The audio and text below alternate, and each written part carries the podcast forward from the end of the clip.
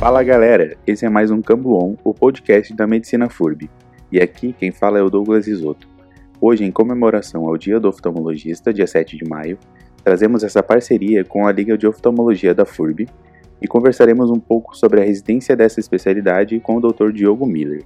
Olá pessoal, meu nome é Diogo Miller, sou médico formado pela FURB em 2014 e depois fiz residência em Campinas no Instituto Perindo Burnier. Eu vim conversar com vocês sobre residência em oftalmologia a pedido da Liga de Oftalmo.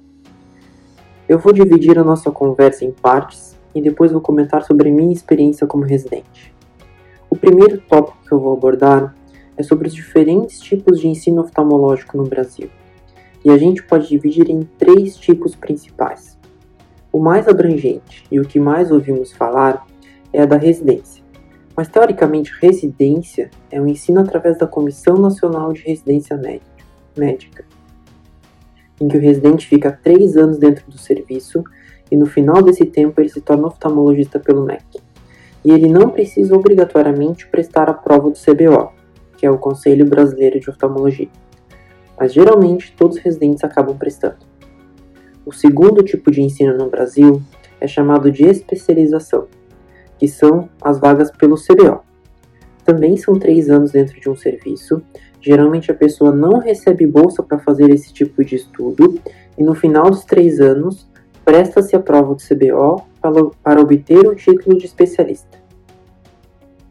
O terceiro tipo de ensino é chamado de estágio. Algumas vezes ele não é reconhecido pelo conselho e a pessoa não tem o direito de fazer a prova de título no final do terceiro ano ela precisa comprovar no total seis anos na área de oftalmo para poder prestar a prova e se intitular oftalmologista. Só para facilitar o nosso papo, daqui para frente vou abranger todos os ensinos como residência, mas considerem como sendo qualquer uma das opções que comentei aqui antes. A segunda parte do assunto que eu vou comentar é sobre a importância de vocês entenderem um pouquinho mais acerca da residência onde prestarão as provas. E o que vai ajudar é conversar com os residentes, ex-residentes ou fellows. Ou ainda se você tiver a possibilidade de fazer um estágio para que você conheça como funciona o serviço. Uma das coisas importantes para você prestar atenção é a parte acadêmica, como por exemplo se você terá aulas, se os chefes incentivam levar trabalhos para congressos ou a publicação de artigos. Outro papel importante na parte acadêmica envolve chefes e os fellows que muitas vezes desempenham o papel de ensinar e ajudar nos ambulatórios ou em casos difíceis quando for preciso, principalmente nos primeiros meses, quando o residente precisa de um suporte maior, porque está entrando em um ambiente bem diferente do habitual. Também podemos ampliar para conversarmos sobre a diferença de serviços grandes de uma residência menor, que tem uma quantidade reduzida de residentes. E o que eu geralmente falo que a diferença entre as duas é a quantidade de casos, principalmente a de casos diferentes ou raros.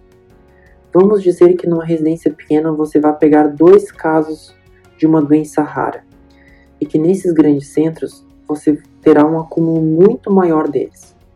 Essa proporção vai te deixar muito mais preparado para manejar esses casos, mas isso geralmente não é rotina de consultório. Outro ponto dessas escolas grandes são que elas têm uma base acadêmica muito mais forte, e isso resulta em grandes projetos de pesquisa, grandes publicações e uma base científica mais consolidada, gerando maiores oportunidades. A terceira parte é um complemento dessa segunda, mas não é bem de base teórica, e sim da parte prática, principalmente relacionada às cirurgias. A oftalmologia é uma área cirúrgica, Claro que a gente tem bastante clínica. Inclusive, tem algumas subespecialidades dentro da oftalmo que são praticamente só clínicas, mas a tendência é que a grande maioria envolva cirurgias, procedimentos e laser. A residência deve ter um serviço voltado para a parte cirúrgica, proporcionando a oportunidade para que o residente tenha cirurgias nas principais áreas de ensino. É essencial o serviço estimular o residente a operar cirurgias de glaucoma, plástica, estrabismo, transplante de córnea e procedimentos menores. E principalmente as cirurgias de catarata, que hoje são o carro-chefe dentro da oftalmo. É importante vocês saberem como a residência que você almeja está quanto à possibilidade de cirurgia e a disponibilidade delas. Juntando um pouco essa última parte com a anterior, quem vai saber responder realmente como funciona cada serviço são os ex-residentes ou ex-fellows. Perguntar para eles como está o serviço e quantas cirurgias de catarata e de outras subespecialidades realizaram é importante para a escolha do serviço. Sair da residência operando diferentes tipos de cirurgias é importante, pois o futuro pode levar para uma cidade menor, onde existem poucos oftalmos, e operar pode ser o seu diferencial. Falando sobre a parte mais ambulatorial, em relação aos exames complementares do consultório. Assim como toda a medicina, a oftalmo se beneficiou muito com os avanços das tecnologias. Hoje é fundamental exames para avaliar alguns casos. E é um ponto positivo se a residência disponibilizar esses exames, para que o paciente não precise sair do serviço para realizá-los. Quando o hospital tem pouquíssimos exames, o paciente tem que entrar na fila do SUS, fazer esse exame e voltar com o residente. E quando isso acontece, muitas vezes não consegue ter um segmento adequado, porque essa etapa demora. Imagina se o residente pede um exame. Aí o paciente demora três meses para fazer o exame. Depois, mais três meses para marcar o retorno. Às vezes, se perdeu o tempo ideal para o tratamento correto. Então, acredito que é um ponto importante para se levar em conta na hora de escolher onde prestar a residência. Agora eu vou falar um pouquinho sobre a minha residência de oftalmo.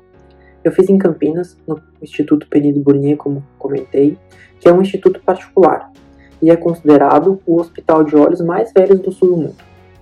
Esse ano está completando 100 anos. Anexo ao hospital, uma fundação atende a parte do SUS. Os residentes vêm e operam pacientes do SUS e fazem PS de oftalmo no hospital particular. No primeiro ano, geralmente não atende pacientes. O residente fica no consultório e nas cirurgias com os chefes, observando e aprendendo a rotina.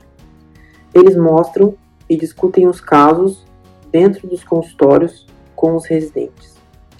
Eu achei isso uma parte muito importante do aprendizado, porque você vê e desenvolve a sua habilidade para o exame durante a consulta e também aprende diferentes técnicas cirúrgicas.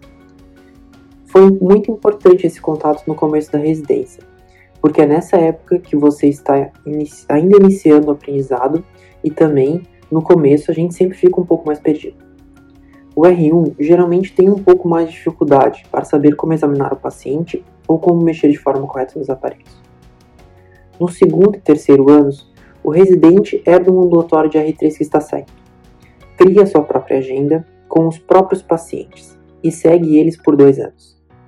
Se durante o atendimento tiver alguma dúvida, o residente leva o paciente até a sala do chefe, que é especialista naquela área, para discutir o caso. O chefe orienta e ajuda na conduta. É um método muito legal, porque tem essa independência, você decide o que você acha melhor para o seu paciente e, ao mesmo tempo, tem o suporte do chefe para casos mais complexos. E assim, consegue aplicar tudo que aprendeu no primeiro ano em relação às condutas. Em relação aos exames, a fundação tem praticamente todos, o que era ótimo porque conseguimos pedir o exame e o paciente voltava na hora para a consulta. Sobre as cirurgias, tínhamos cirurgia de estrabismo todas as segundas, terça pterígio, quintas oculoplástica e glaucoma e nas sextas cataratas e retinas. E em alguns períodos entrávamos em cirurgia com os. Só para fechar, quero falar um pouquinho sobre fellow. Então a residência de oftalmo hoje são três anos e depois geralmente se faz uma subespecialização, que pode ser catarata, estrabismo, plástica, retina, neuroftalmo, uveites, glaucoma, entre tantas outras. Um mês antes de terminar a residência, eu fiz um estágio fora do Brasil, num hospital chamado Bascom Palmer em Miami. E no final desse estágio, meu chefe me convidou para voltar para os Estados Unidos. Voltei para o Brasil, terminei a residência e no começo de 2018 voltei para os Estados Unidos, onde morei por quase dois anos. Eu fiz fellow de pesquisa, mas também acompanhava meu chefe na clínica e no centro cirúrgico. Eu acho que é isso. Tentei resumir para não ficar muito cansativo. Muito obrigado.